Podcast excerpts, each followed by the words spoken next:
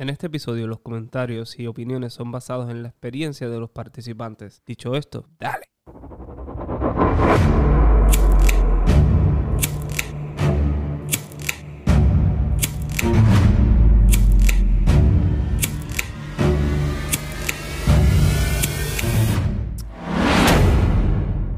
Dímelo, otro jueves con ustedes, tempranito en la mañana.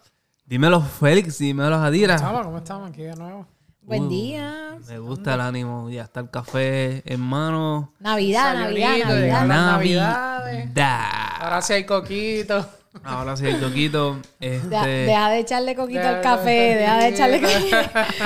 te estoy viendo, te estoy viendo.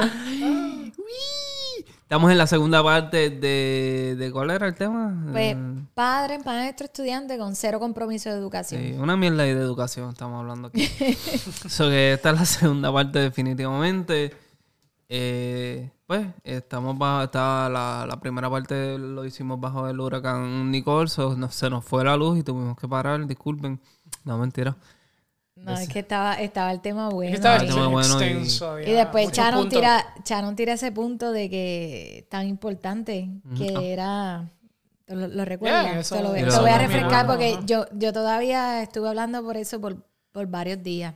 Ujú. Llamé a Félix y todo para comentarle de eso. Hablando de puntos, antes de comenzar y abarcar en el tema, eh, si quieres anunciarte en este podcast, a compañías, tiendas, puedes hacerlo por un costo bastante barato, en verdad. Yo no cobro tanto, pero pues ay- ayudas y aportas porque eso nos ayuda a crecer con los equipos y darle un mejor podcast a ustedes.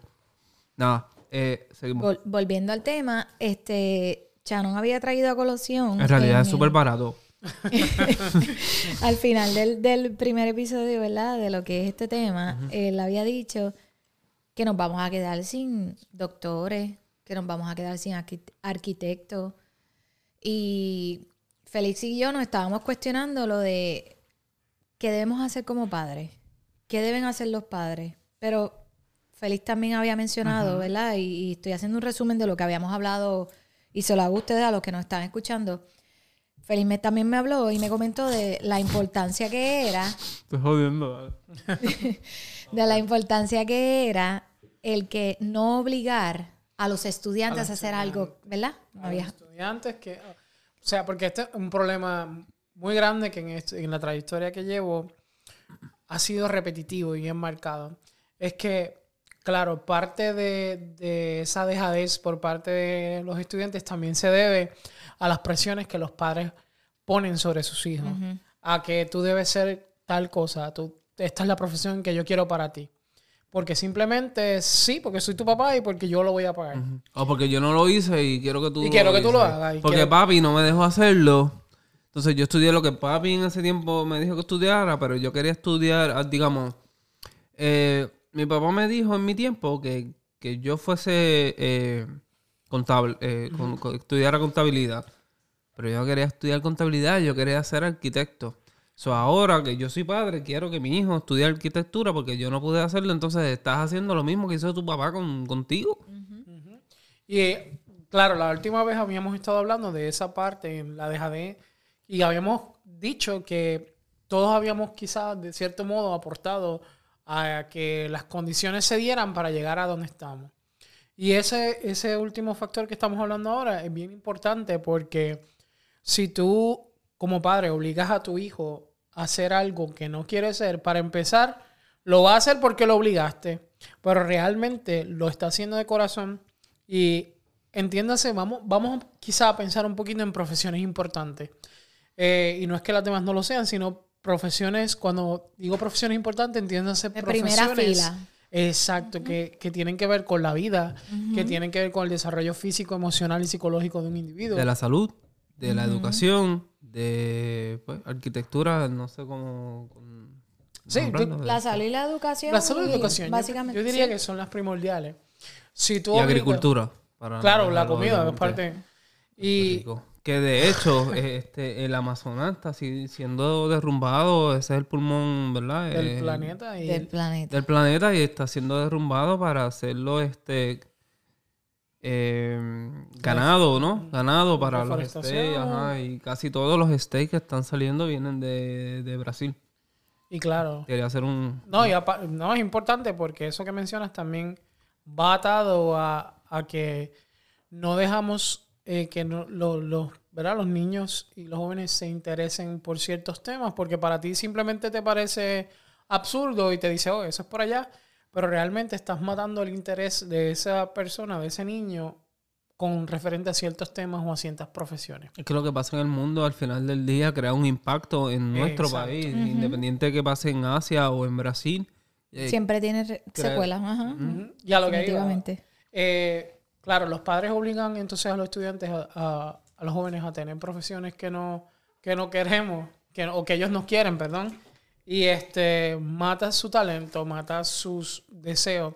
Y habíamos mencionado ¿verdad? las profesiones de primera fila.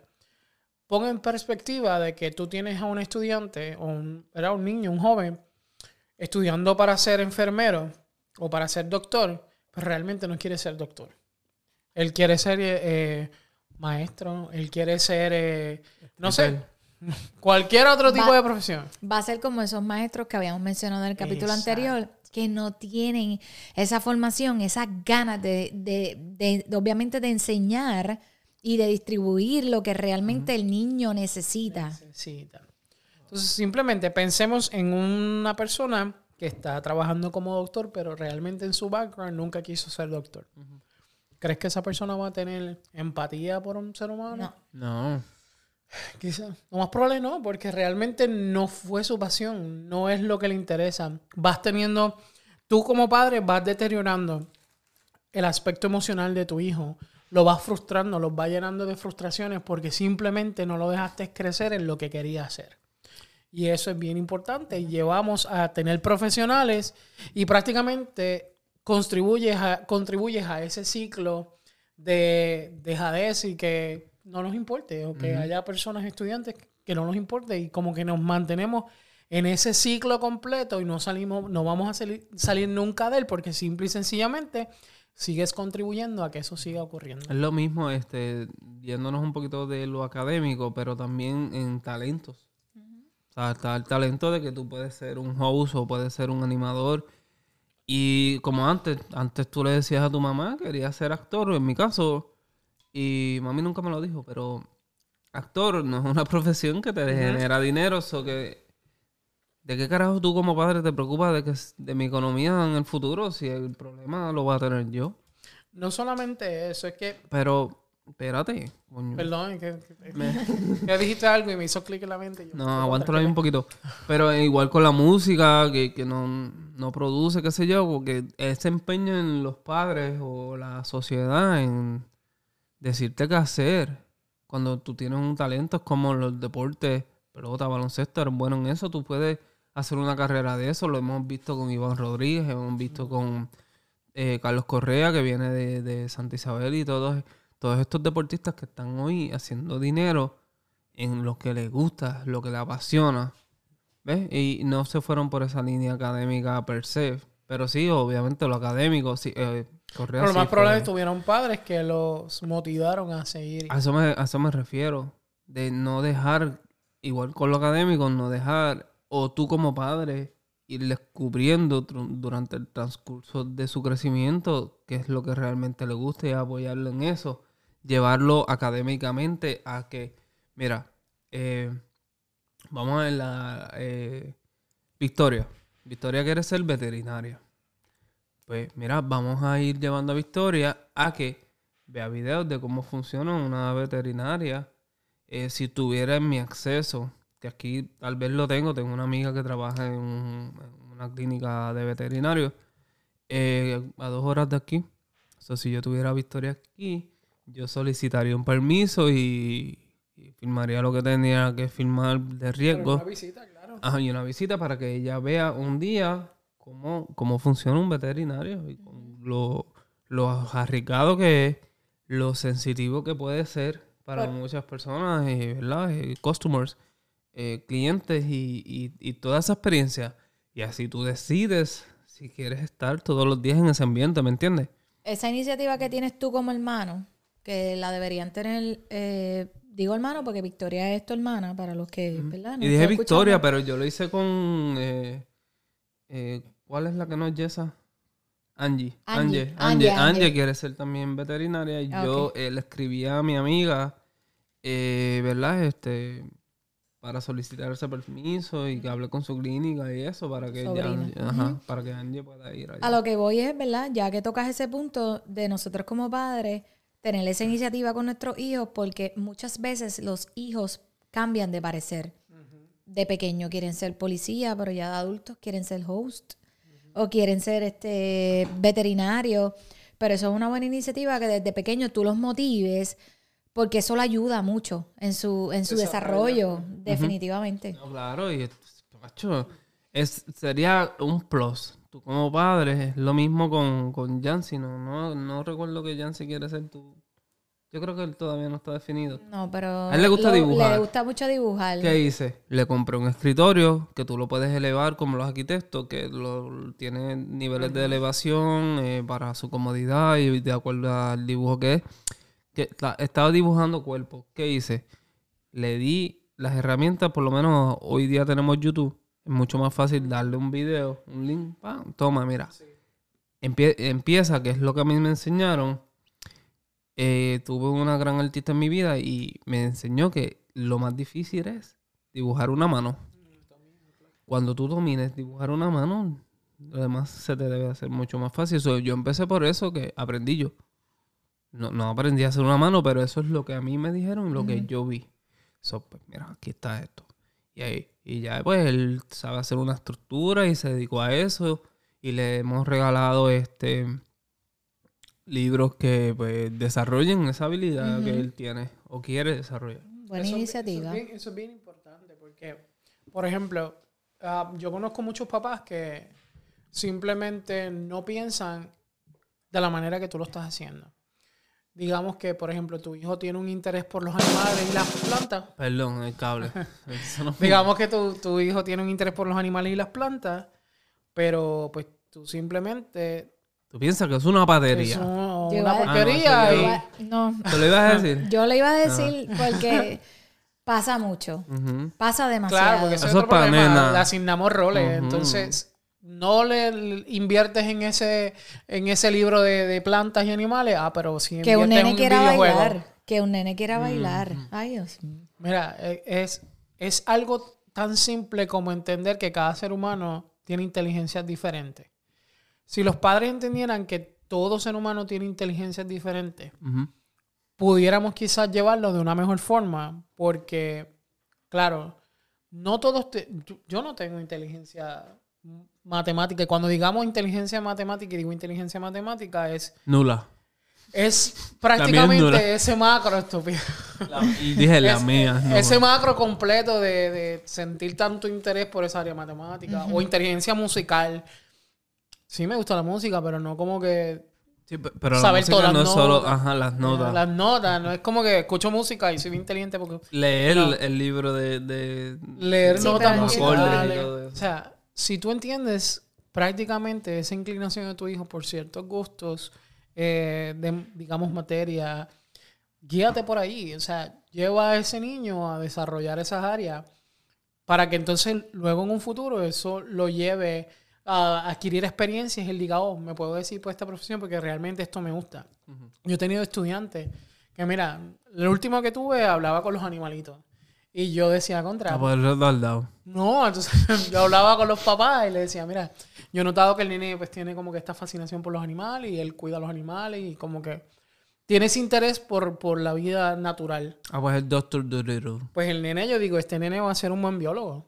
Quizás va a ser un buen biólogo porque tú notas Desde pequeño. desde correcto. pequeño ese interés por una cierta área. O tengo estudiantes que, que esto es otra cosa, tienen un buen talento para el dibujo. Oh, sí. Ah, una cosa y Toma, te- toca eso. La- a, mí, a mí me mata porque hay niños que nacen con, Con ese es- talento. con ese talento. Yo tengo fotos, y, y, esto es aparte de eso, yo, yo digo que yo tengo fotos de estudiantes haciendo unos dibujos que claro, son dibujos de niños, pero yo digo, algún día me los voy a tatuar todos esos dibujos que me regalan porque se venden los más monos. Bustero eres. De- te lo juro. Pero pues como le Yo tengo miedo a las agujas, pues... Yo recuerdo de chiquita tener compañeros de salón en la escuela elemental y yo lo recuerdo súper clarito de ellos dibujar. Tú sabes que en la libreta... Es en más, la- en perdóname. Voy a hacer un compromiso. Me enseñan los dibujos y me voy a tatuar uno de esos dibujos. Ok, te lo voy a enseñar. Para, para ese, enseñar ese uno. dibujo va a representar. Muy bien, muy bien, porque el que tengo es bien multicultural. Y es de una estudiante um, afroamericana de aquí que tuve. Nice. Y tenía... um, era un dibujo de lo más cute. Afroamericano. Ah, no, pues sí es afro. No, pero te Pues explico. yo- Mentira, Te mentira. explico el dibujo. Era un dibujo de tres personajes multiculturales siendo amigos. Cómo, y Wow. cómo esa Qué lindo. percepción de que Como ella. lindo. ella visualiza de que realmente no importa que seamos diferentes, Espectacular. somos amigos. Me lo enseñas, lo, lo quiero. Porque es que pone- hablamos de eso fuera del aire. Pero no, o sea, está relacionado con lo que estábamos hablando porque los papás sí le hacían, le, le motivaban a continuar con ese talento.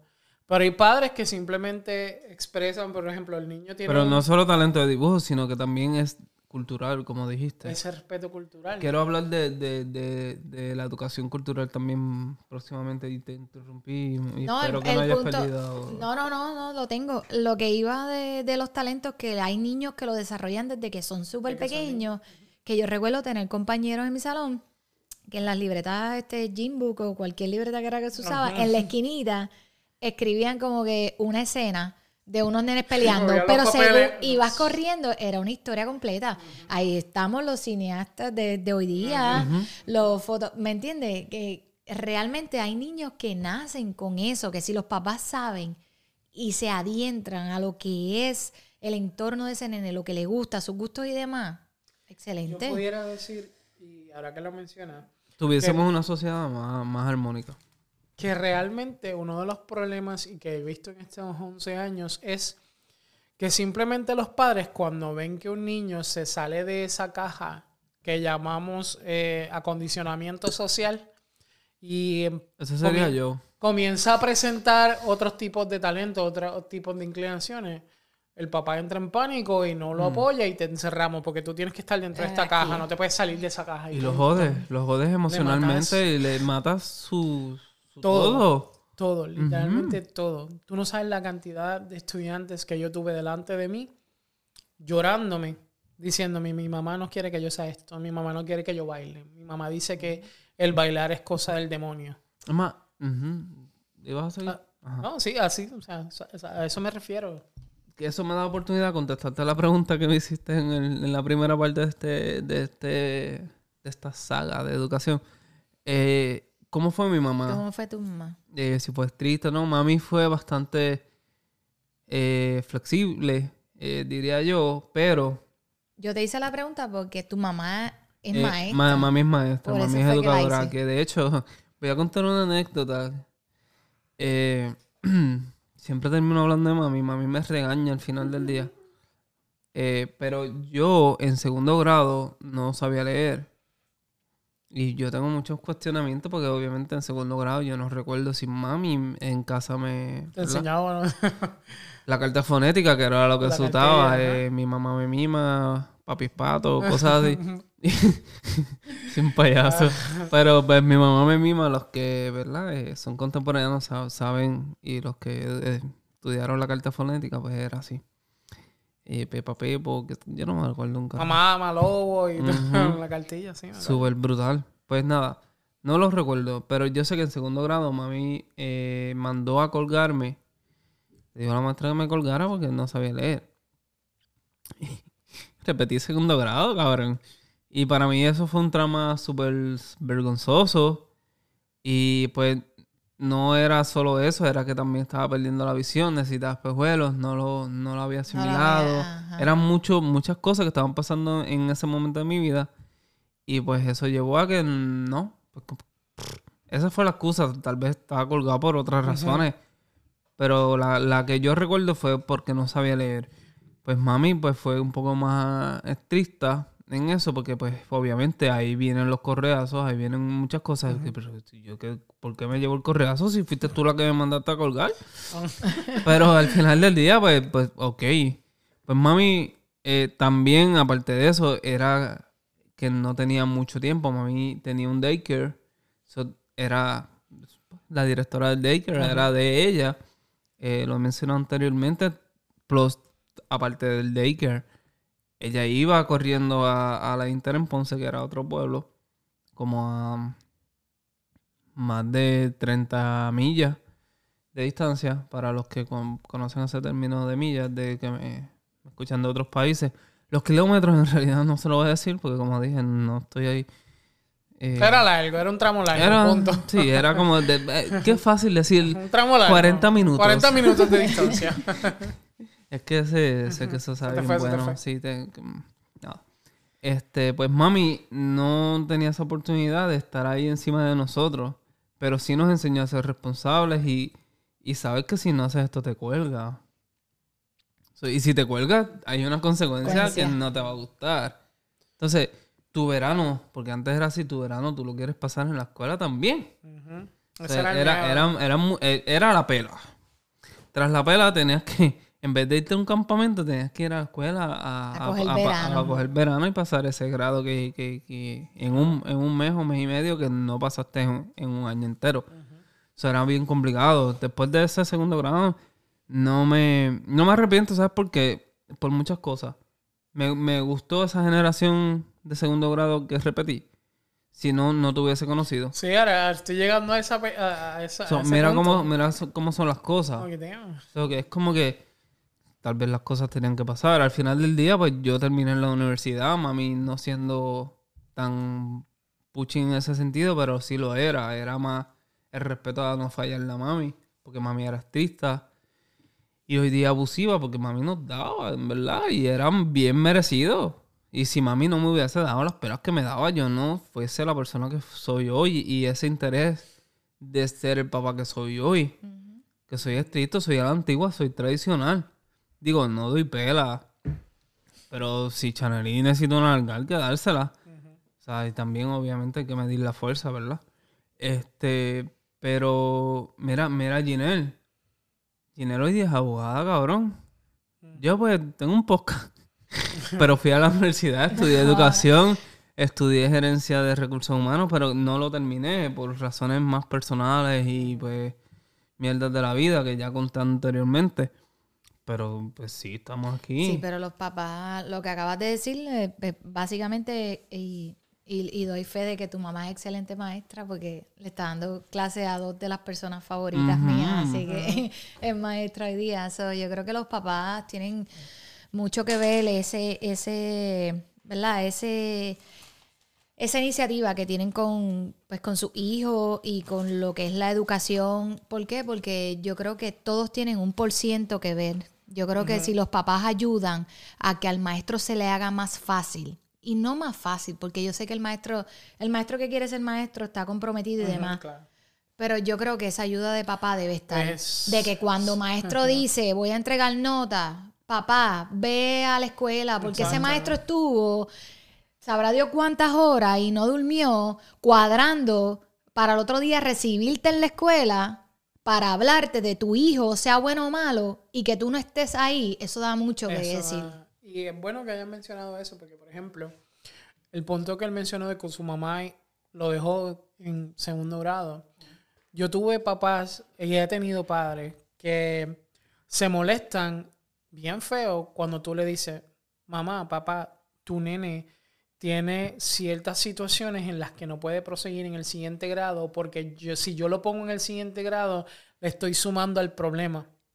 Y ellos simplemente ven de que tú se lo estás colgando. Ah, porque tú me lo estás colgando, tú fuiste el responsable, tú no me diste, no me dijiste con tiempo. Yo tuve padre, he tenido padre.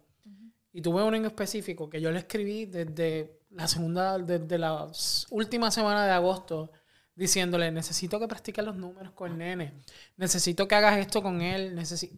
Todos los meses le escribía, todas las semanas, nunca recibí una respuesta, nunca me contestó una llamada telefónica, simplemente llamó a la escuela y llegó a la escuela, la última semana de abril, casi mayo, cuando yo le dije, tu nene se tiene No que quedar. Ahí llegó, ah, tú nunca me dijiste nada. Ok, vamos a ver las fotos a ver si de verdad yo nunca te dije nada. Sí, vamos a ver las conversaciones. y luego- Entonces, yo puedo entender que tú como padre a veces tengas ciertas situaciones personales. no, que- no, eso es una Pero, excusa. no, espera. A eso voy. Yo puedo entender de cierto modo que tú tengas situaciones personales, pero exactamente no es una excusa porque tu hijo es tu prioridad. Es prioridad. Tu hijo es una prioridad y no y para el que no sepa cómo trabaja la profesión de maestro, no es que tu hijo va a llegar a la escuela y yo le voy a enseñar todo en blanco. Yo refuerzo lo que ya he aprendido y le añado a eso que he aprendido. Yo he tenido estudiantes que llegan al salón en blanco, sin saber ni tan siquiera los colores, sin saber nada. Porque su papá es un Nada. cascatranca. Y es como que, contra, hay juegos simplemente básicos que, que tú se los regalas a los nenes y aprenden los De colores. Y no tan solo la educación. Vámonos un poquito más allá. Lo que son los valores, el respeto. O sea, eso, es la- eso es, es básico. Eso se enseña ¿dónde? En el hogar. En el hogar, antes de llegar a la escuela, Antes ya de se supone que un niño sepa ciertas cosas. Pero si no lo sabe, como tú dijiste, estaba en blanco, pues entonces ya tú sabes que su, su papá es un mediocre. Están- exacto. es su claro. falta de interés ah, y lo que viene después de que tú hayas visto eso, ya sabes que su papá, por más que tú le digas ciertas cosas, o te va a reprochar a ti, porque es un imbécil Yo, que, mira, que no acepta la realidad de sus errores. O, o- o, bueno, pueden pasar muchas cosas, eh, Yo pero el, siempre- el- el nene, pues, la culpa es de los padres, siempre lo he dicho. Lo, lo que suceda con tu hijo, digamos hasta la adolescencia, es culpa tuya, no es culpa del niño. El niño está... eh, tenemos un tema pendiente que somos el reflejo de Somos, los padres somos el espejo de nuestros de hijos. nuestros niños. Eso es un tema que vamos a tocar eh, próximamente, pero lo toco ahora porque sí, viene de allá arriba, o sea, viene de aquí, del hogar. y a lo que iba. Eh, en este caso particular que tuve, eh, yo ya uno se prejuicia rápido y dice, diantre, güey, tengo que llamar a este Ah, papá a el, el- el decirle... que tú me dijiste que el papá se llama Will Smith. Sí, ese mismo. y tú vas ya con el... Te porque Sin realmente payaso. uno como maestro ya tiene el, el temor de que ya te van a salir con cosas y uno contra. O sea, dentro de uno, yo estoy intentando educar a tu hijo y Ujú. me, me va a tocar una de las peores partes, pero tengo que hacerlo. Y me tocó este caso en particular en que la estudiante había movido de otra escuela, llegó a mi escuela, pero la nena en blanco, en blanco, en blanco, nada. In- inclusive, pues, había comenzado a aprender ya estando conmigo, pero había llegado en- en- a principios de abril y ya en mayo se cambiaba. Mm, No puedo hacer magia en ese Sí. tiempo.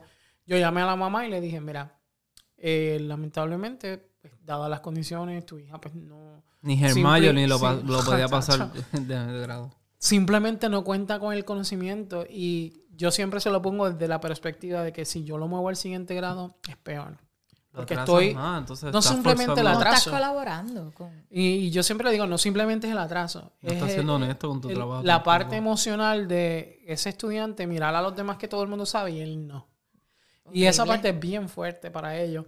Yo le dije, mira, se tiene que quedar en grado. Ella me dijo, ah, no, no te preocupes, está bien, déjala. Porque yo sé que ella no sabe. Pero Y eso fue la primera vez que yo dije, ok. O sea, tú sabes que no sabes, Pero no aporta pero no nada. aportaste nada. ese es el, pro- el problema también que estamos viviendo hoy día es que nosotros como padres estamos dejando a nuestros hijos a la deriva en, la, en el hogar. O sea, no, no nos sentamos eh, a tener un momento familiar o un momento académico.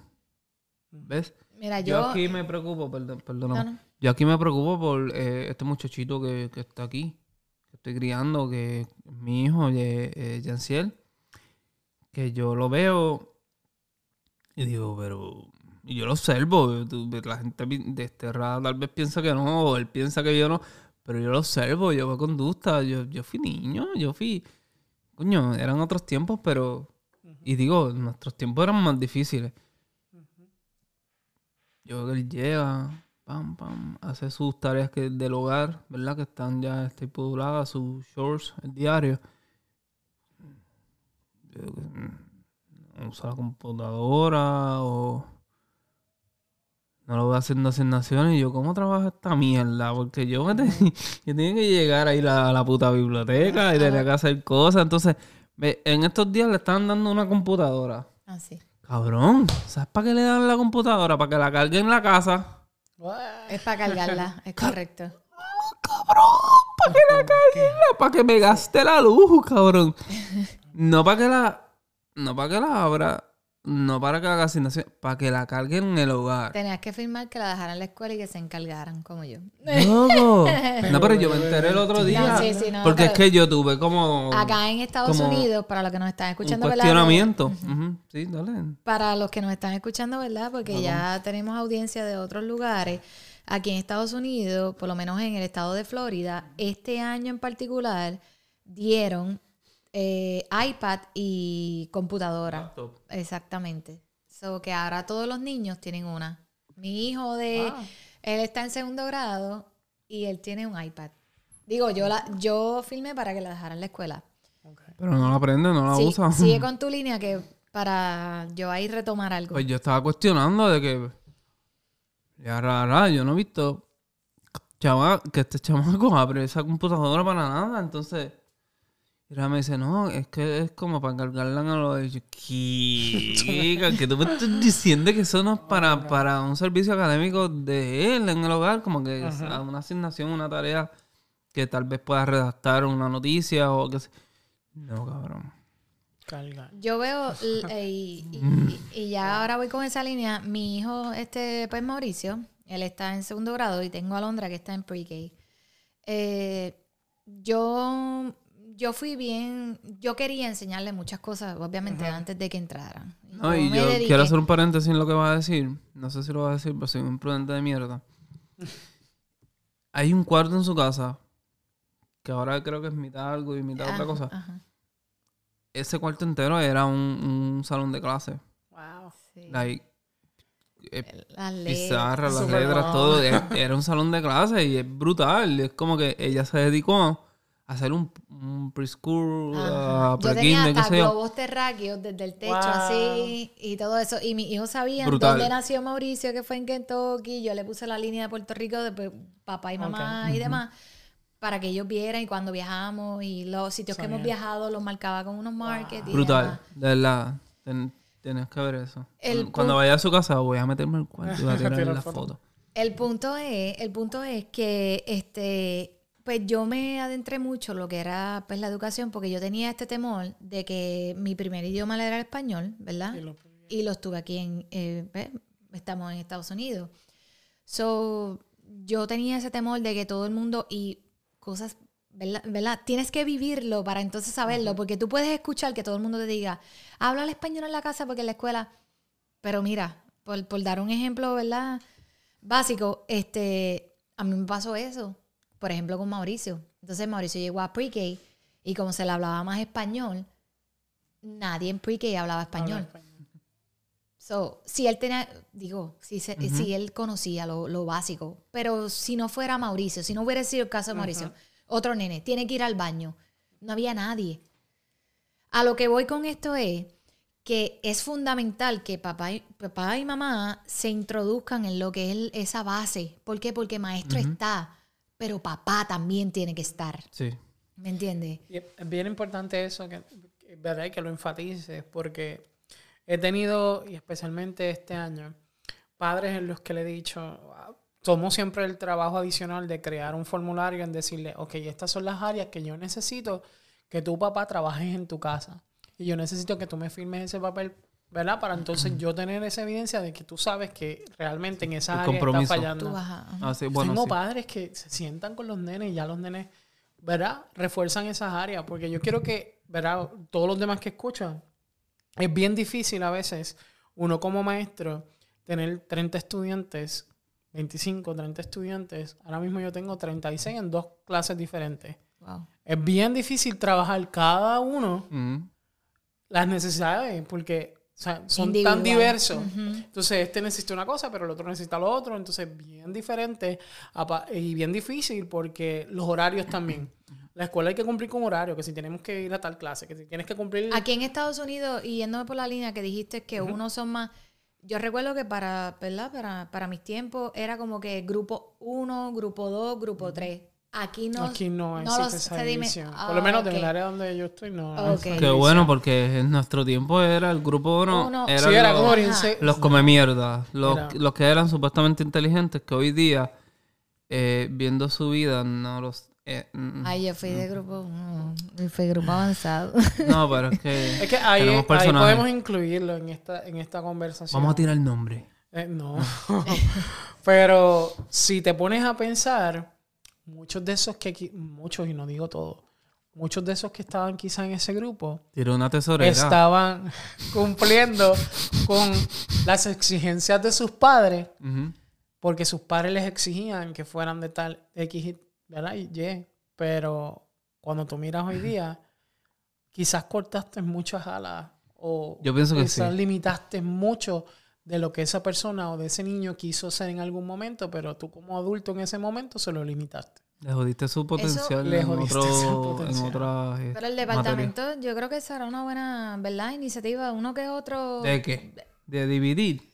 Bueno, en parte, porque le ayuda mucho al maestro. Yo lo veo en ese punto de vista. Ah, pues Yo como está el grupo de brutos, pues ya tú sabes que son No, brutos y tienes que no, esforzarte no más. eso. Yo lo digo en el sentido de que, por ejemplo, los Yo siempre estuve en el grupo como. Lo que pasa es Ah, que a los que están más avanzados, puta. pero escucha mi punto, los que están más avanzados, pues van todos en uno de esa línea.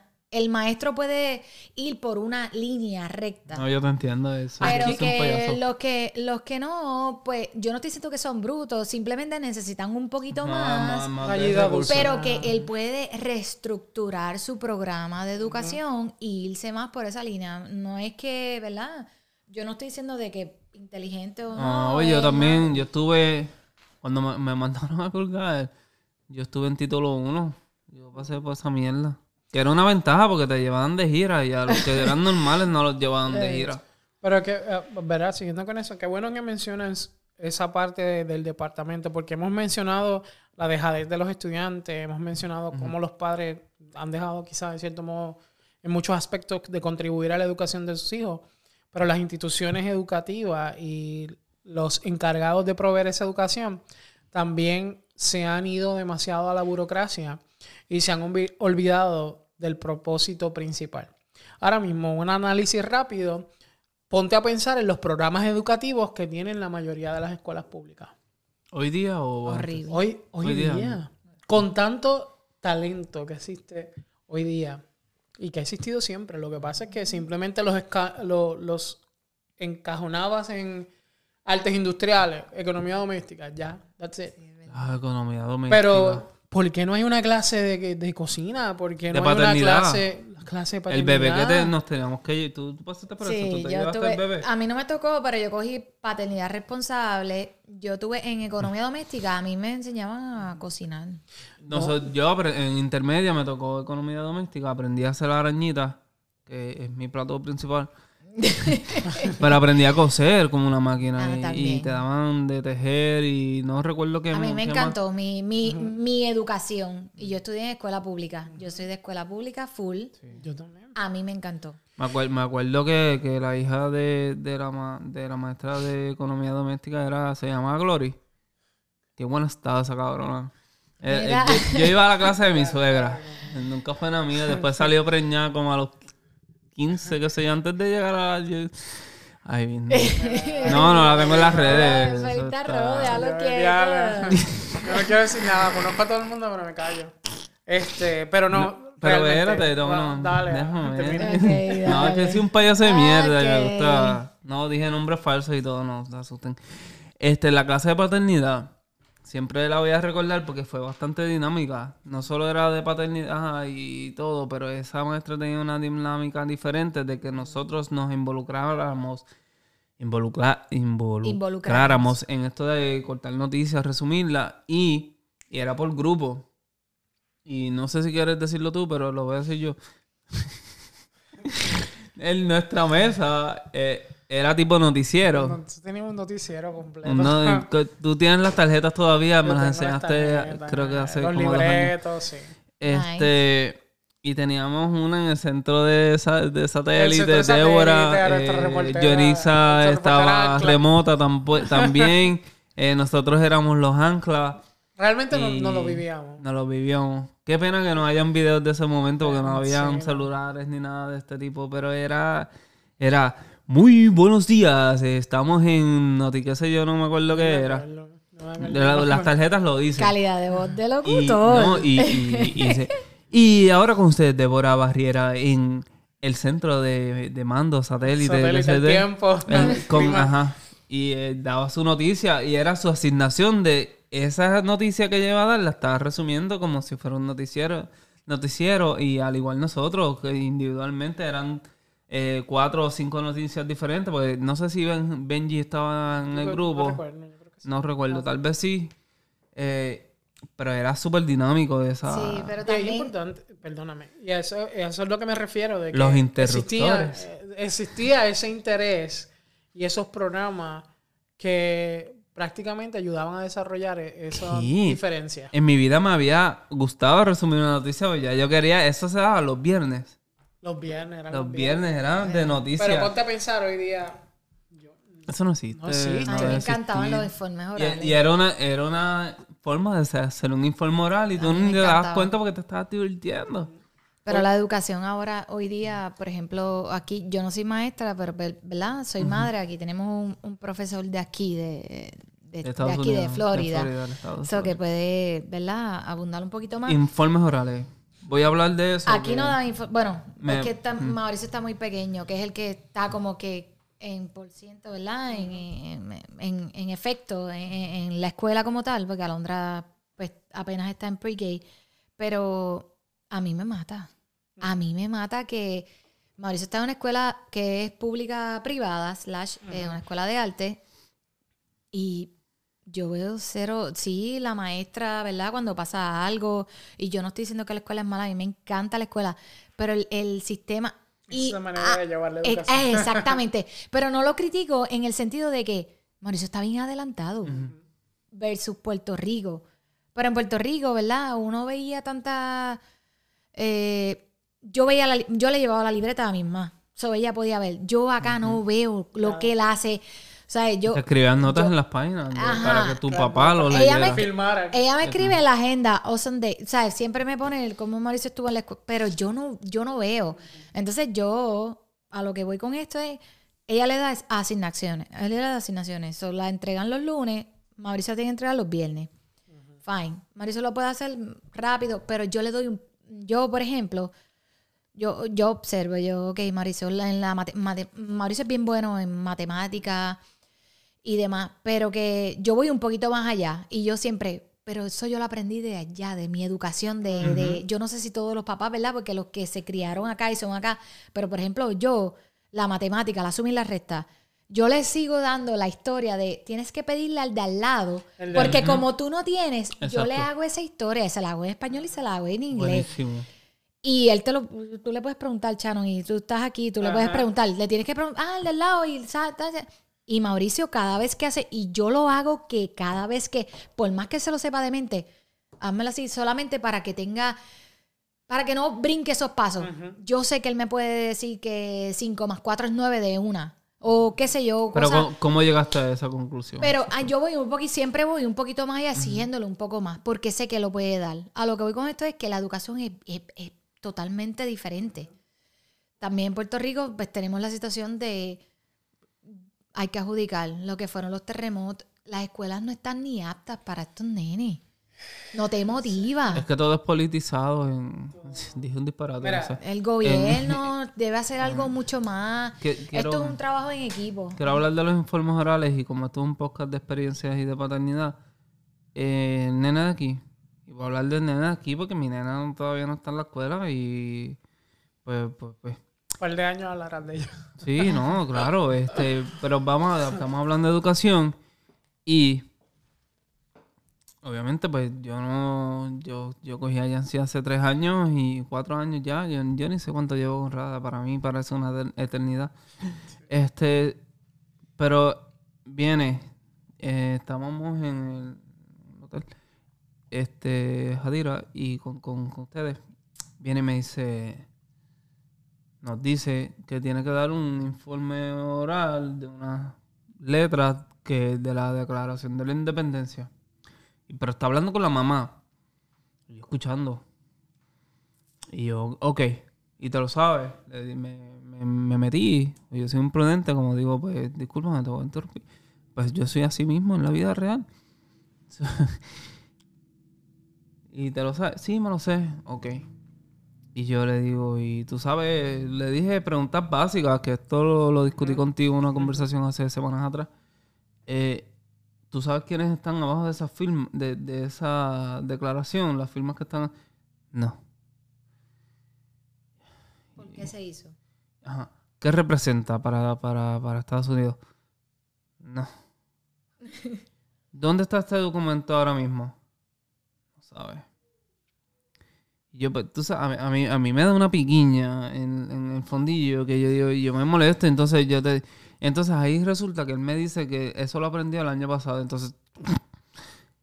dice como tres preguntas o cuatro y tú no me contestaste ninguna y lo estudiaste el año pasado, aquí hay un problema. Lo aprendió, él lo observó, que escuchó que se dio, pero... Ajá, aquí, aquí, ajá, aquí hay un problema entonces, porque entonces el problema eres tú, que no te interesaste en atender a la clase como debiste para tener esa retentiva, pues el maestro, y yo dudo que sea el maestro. Le dije, yo dudo que sea el maestro. Pase la página en cuanto a eso. Le digo, y digo, imagínate que yo soy el maestro y está el salón de clase mañana. Dime lo que me vas a decir. Párate ahí.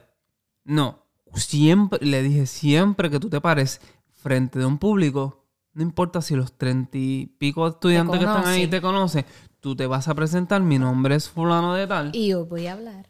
Y hoy voy a estar hablando unas letras de la Declaración de la Independencia y dicen así. Ese encabezado te suelta esos miedos, te suelta todo y como que te adentra lo que es el tema. Y, a ti, y, te dije, y le dije, a ti no te debe de importar que todo el mundo haga lo, lo mismo que tú me dijiste que ibas a hacer ahora. No, tú lo vas a hacer como es.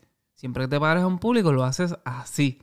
Si te pones nervioso, mira al norte, mira a la pared, no miras a nadie. Fine. Al final, porque como ya me dijiste que te hice unas preguntas y no las sabes contestar, al final, lo que vas a decir eso, vas a decir gracias. ¿Alguien tiene alguna pregunta? Nadie te pregunta, pues dices gracias de nuevo y te sientas. ¿Por qué? Porque a tú, al tú decir, alguien tiene una pregunta, le, te da la seguridad de que aunque no sepas un carajo, la maestra va a pensar que tú sabes de lo que estás hablando. ¿Ves? Pero como quiera lo mandé y tú, aunque te amanezca, vas a estudiar la declaración de la independencia, los nombres que están ahí, lo que representa al menos. ¿Por qué? Porque si la maestra, digamos que te topas con un chano, tú dijiste bien todo lo que dijiste pero te voy a hacer la misma pregunta que le dice el nene. ¿Dónde está, por lo menos, dónde está ese documento? ¿Qué representa? ¿Fue Thomas Jefferson o, o, o, o, o, Delano Roosevelt el que está en la firma de ahí? sí, y, y, tú me tienes que contestar. Y si me dices Roosevelt, estás jodido. ¿Entiendes? Más bien enseñarle a los estudiantes a tener responsabilidad por lo que aprenden y a cuestionarse, no simplemente... más allá, no ser, no ser, básico. Que si, si no te involucras, y, volviendo a eso, si no te involucras como padre, simplemente va, va a estar ahí aprendiendo, y no aprendiendo, simplemente sin, sin un norte dentro de, de lo que está aprendiendo. Eh, y es importante que, claro, ustedes como padres se interesen también y, y así aprenden juntos, aprendes también no solamente a conocer un contenido, sino también a conocer de la manera que tu hijo aprende o de la, de la manera que tu hijo, cuáles son sus gustos e intereses. Es muy importante. Sí. Y con esto nos despedimos en esta segunda parte. Vamos a hacer una tercera parte. Porque es que el tema, el tema es muy, como tú dices, Feliz, hay mucha tela que cortar y vamos a estar abarcando más en, los temas de culturales. Es más, yo les voy a dar un adelanto. Yo les voy a dar un adelanto para que la no quiere hablar. Les voy a contar. Sharon quiere hablar que para nuestros tiempos había que vestirse de alguna manera para ir a la escuela. ¿Eso es cierto o no es cierto? Sí, ese Ustedes es, vayan pensando en eso. A mí es que hablamos de muchas cosas que a mí se me había olvidado ese tema y también queremos hablar de la educación, uno como padre, no como maestro, de qué representamos eh, en nuestro, o qué, cómo, cómo llegamos aquí en cuestión culturalmente, que eso nos toca también a nosotros como padres, y las comidas. Las ¿Qué- comidas tradicionales, culturales, eso es bastante importante por lo menos para mí. ¿Qué granito de arena quieres aportar para que tu hijo esté en un futuro mucho mejor? Así que Anyway, nos vemos en el próximo episodio, que es la tercera parte de este episodio, junto a Jadira Núñez, Feliz Arroyo y Sharon Adrover. Nos vemos. bye. Y también recuerda como siempre darle share o compartir los episodios en tus redes sociales para que así nos ayudes a crecer y que se siga expandiendo el mensaje que queremos llevar. Coméntalo con tus amigos, con tu vecino, con tu esposa, con todo el mundo. También dale like y comenta para así saber en qué debemos de mejorar, si te gustó el episodio y qué temas te gustaría que toquemos. Recuerda que estamos en Spotify, YouTube, iHeartRadio, eh, Amazon Music, eh, Apple Podcasts, Google Podcasts. Estamos en todos lados. Instagram, Facebook, como Esto está de padres. Hasta la próxima.